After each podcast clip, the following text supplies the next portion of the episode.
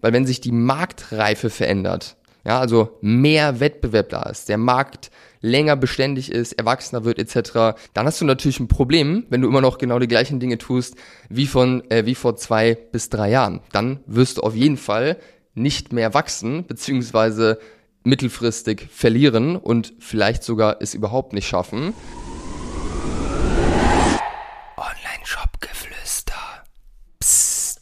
Hallo und herzlich willkommen zur heutigen Folge des Online-Shop-Geflüster-Podcast. Und ich möchte heute ja, mit dir darüber sprechen, warum du eventuell, vielleicht, du hast ja geklickt auf die Folge, seit diesem Jahr kaum noch wächst und sich irgendwie so eine Stagnation bereit macht. Und ich würde sagen, wie immer, starten wir direkt rein.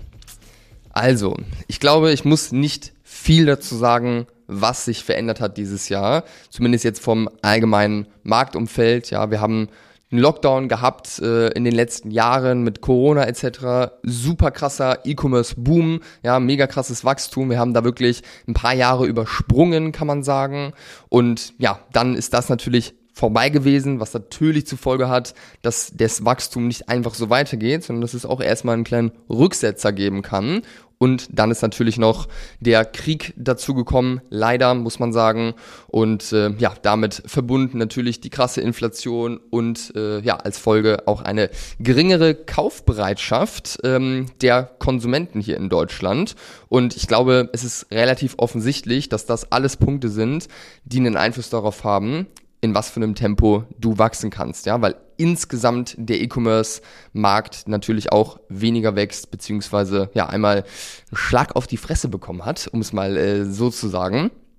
Und ähm, ja, das ist natürlich der eine Part, den man hier auf jeden Fall im Kopf haben muss, dass es vielleicht auch normal ist, ähm, dass man langsamer wächst dieses Jahr. Also auf, dem, auf den Aktienmärkten zum Beispiel, ich bin da jetzt nicht super tief im Thema drin, aber da galt es äh, in den letzten Monaten oder dem letzten Jahr schon als Erfolg im E-Commerce, wenn man den Umsatz hält und da haben die Aktien positiv reagiert, weil der Markt insgesamt zurückgegangen ist und ähm, ja, das darf man sich einfach vor Augen führen und sich da nicht zu sehr stressen.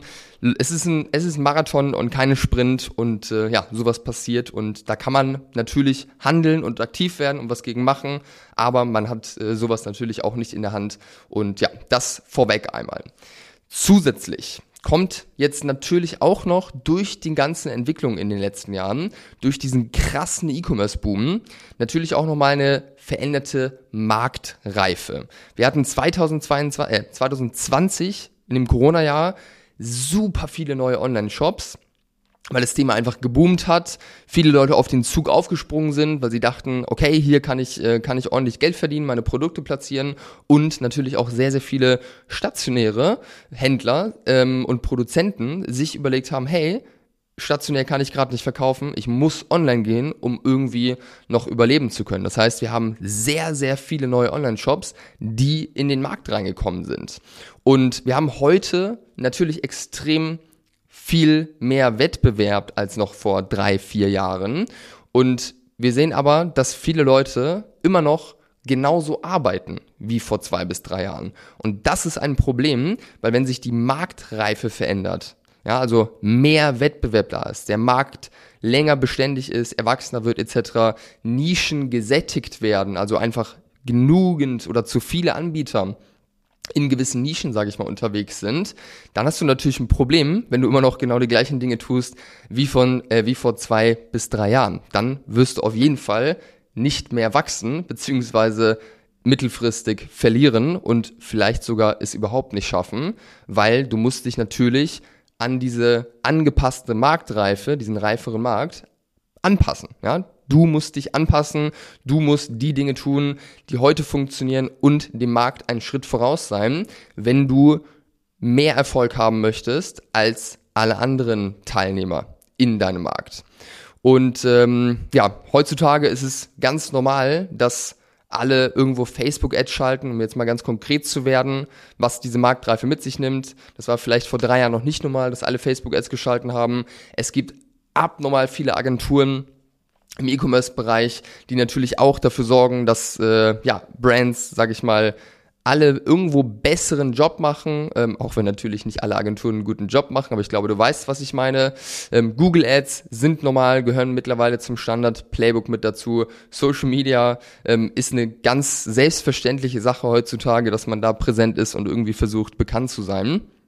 Und ähm, ja, vielleicht ist das, was du tust, wenn du gerade stagnierst und nicht, äh, nicht wächst vom Umsatz, einfach veraltet. Ja, vielleicht sind deine Copies veraltet, wie du deine Kunden ansprichst.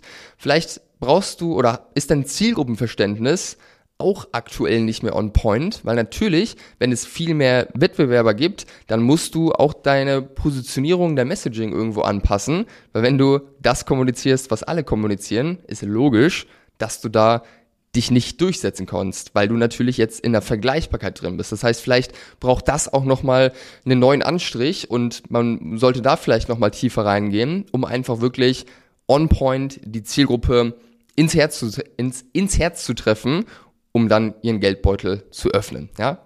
Spruch, den mag ich, weil der einfach so schön verbildlicht, was gutes Marketing ausmacht. Wir müssen ins Herz der Zielgruppe und dafür müssen wir sie kennen und dafür müssen wir aber auch zusätzlich noch den Markt kennen und um halt eben nicht in der Vergleichbarkeit zu landen. Und vielleicht sind auch deine Ad-Plattformen veraltet, vielleicht äh, ja, machst du einfach, wie gesagt, nicht das, was es heute benötigt, um im E-Commerce erfolgreich zu sein und zu wachsen. Ich merke tatsächlich bei unseren Kunden, natürlich auch bei einigen, dass dieses Jahr schwieriger ist.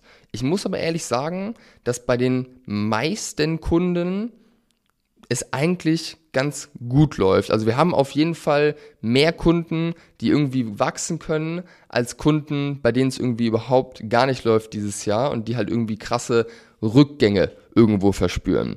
Da ist jetzt die Frage, warum ist das so, dass es bei unseren Kunden oder bei einigen unserer Kunden so gut läuft, auch dieses Jahr mit den ganzen Herausforderungen, die ich gerade angesprochen habe. Einfach, weil wir das tun, was heute notwendig ist. Und aus meiner Sicht, um das mal runterzubrechen, sind es drei konkrete Dinge, die wir immer mit unseren Kunden anschauen. Und zwar einmal das Thema, was ich gerade eben schon angeschnitten habe, die Zielgruppe. Die müssen wir glasklar ansprechen. Wir müssen da wirklich ein tiefes Verständnis von haben, unsere Message feinschleifen und das Ganze natürlich auch irgendwo kombinieren damit, wie der Markt aktuell aufgestellt ist in deiner Nische ähm, um halt eben aus der Vergleichbarkeit rauszukommen mit deinem Messaging und aufzufallen, um unique zu wirken und ja, dann haben wir auch immer noch eine Chance, ins Herz der Zielgruppe reinzugehen und irgendwie so ein besonderes Gefühl mitzugeben. Das, deine Marke muss sich einfach anders anfühlen. Das ist ganz, ganz wichtig. Bei den Brands, wo es gut läuft, die kriegen das auf jeden Fall schon mal hin als erstes. Zweites Thema. Daten.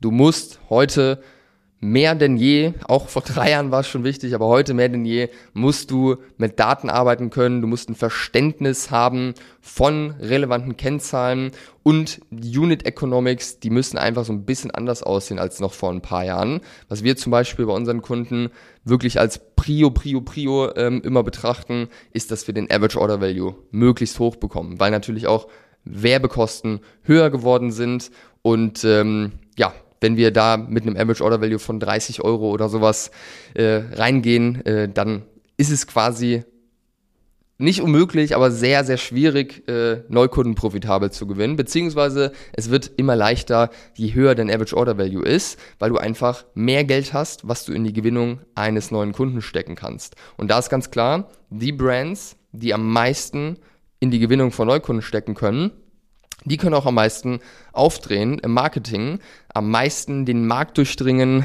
und ja, da einfach vorne mit dabei sein. Dann haben sich natürlich auch teilweise Margen verschlechtert. Äh, jetzt bei, ich hatte jetzt gerade gestern einen Call mit einem äh, Kunden, der ähm, gefriergetrocknete Produkte verkauft. Das ist natürlich sehr energieintensiv und ja, da sind die Margen natürlich schlechter geworden jetzt auch über das letzte Jahr. Und das sind alles Dinge, auf die man reagieren muss, wo man nicht einfach so weitermachen kann, wie man es in den letzten Jahren gemacht hat, wo man Preise erhöhen muss, um die Margenstrukturen halt wieder so herzurichten, dass die Unit Economics aufgehen und du halt die Möglichkeit hast, irgendwie vernünftig Werbung zu machen und auch mal 20, 30 Euro oder auch noch mehr für einen Neukunden auszugeben.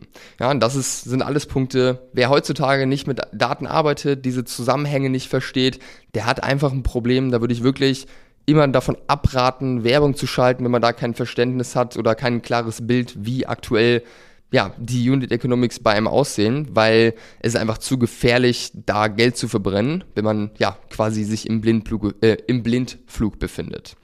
Und das dritte, was du heute natürlich hinbekommen musst, dadurch, dass Custom Acquisition Costs, also Neukundengewinnungskosten, immer teurer werden und auch teurer geworden sind in den letzten Jahren, ähm, muss, reicht natürlich nicht mehr aus, einfach nur gut zu sein in der Neukundengewinnung. Das ist immer die Grundlage. Das will ich hier ganz deutlich sagen, weil eine kleine Brand, die irgendwie 2000 Euro oder 10.000 Euro oder 40.000 Euro Umsatz macht im Monat, die muss nicht einen krassen Fokus setzen auf Retention direkt äh, oder da den Großteil der Zeit reinstecken. Neukunden sind immer das Fundament.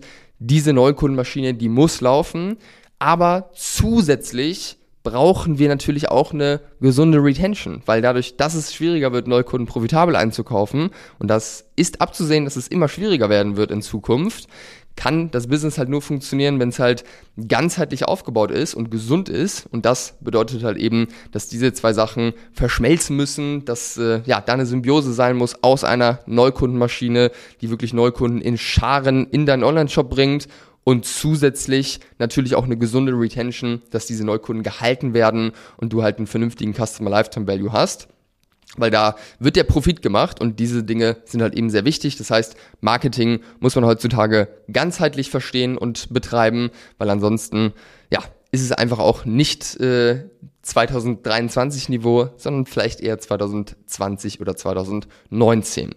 Und ja, ich möchte dir ein Angebot machen. Wir sehen uns oder wir sind sozusagen das Navigationssystem für deinen Online-Shops. Bedeutet, wenn du zu uns kommst, dann schauen wir uns zusammen oder wagen wir zusammen einen Blick unter deiner Motorhaube, schauen uns die Unit Economics an, schauen uns die Daten an, verschaffen uns erstmal ein Bild, wie ist überhaupt die Lage und wo sind vielleicht Stellen, wo man nochmal nachjustieren muss und Hand anlegen muss.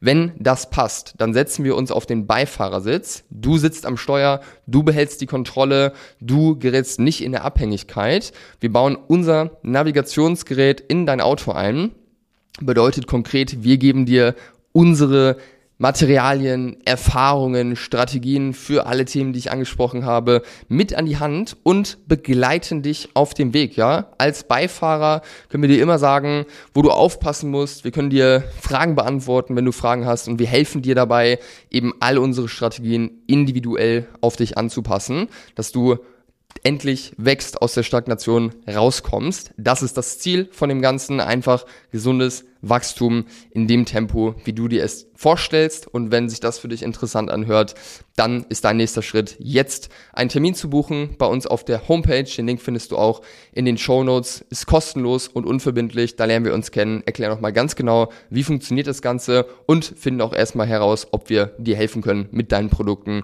ob es von den Zahlen her ungefähr passt dass man da was draus machen kann. Und ähm, ja, deswegen buch dir gerne einen Termin, wenn sich das spannend für dich anhört. Wie gesagt, kostenlos und unverbindlich.